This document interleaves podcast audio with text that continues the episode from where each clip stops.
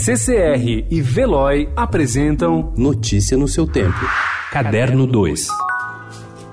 Mas não importa, não faz mal. Você ainda pensa e é melhor do que nada. Tudo que você consegue ser.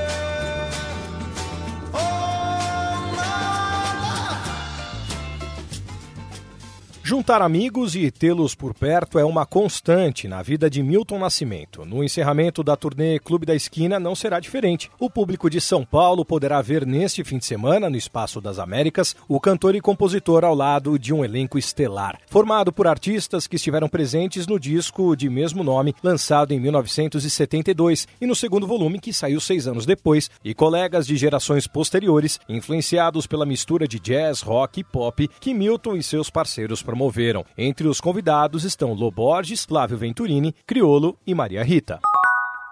It's showtime, y'all. You love him and I love him. Put your hands together. Dolomite is my name. Hey, you know, Auntie, I was.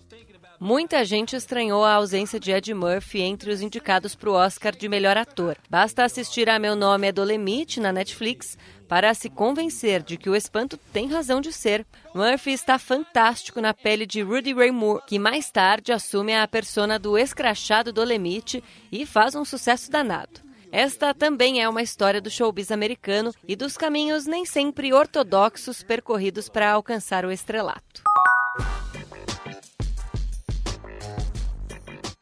É mera coincidência, mas a dupla romântica da série Crepúsculo, formada por Robert Pattinson e Kristen Stewart, pode ser vista essa semana em diferentes filmes em cartaz nos cinemas do Brasil. Vale destacar que ambos, após o sucesso comercial, seguiram a via mais difícil. Pattinson tem privilegiado o cinema autoral, Kristen também. Ocorre que nesta semana em especial, ele prossegue nessa via com o ambicioso O Farol, e ela tenta algo novo, ação com elementos de fantástico em ameaça profunda. Em comum, ambos Ambos os filmes possuem a presença do mar como elemento dramático.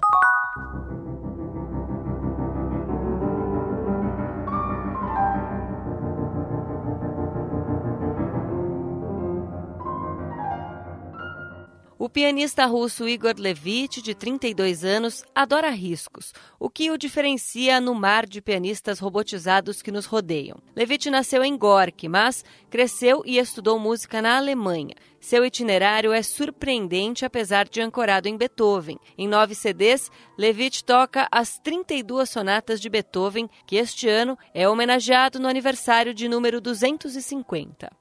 Notícia no seu tempo. Oferecimento CCR e Veloy.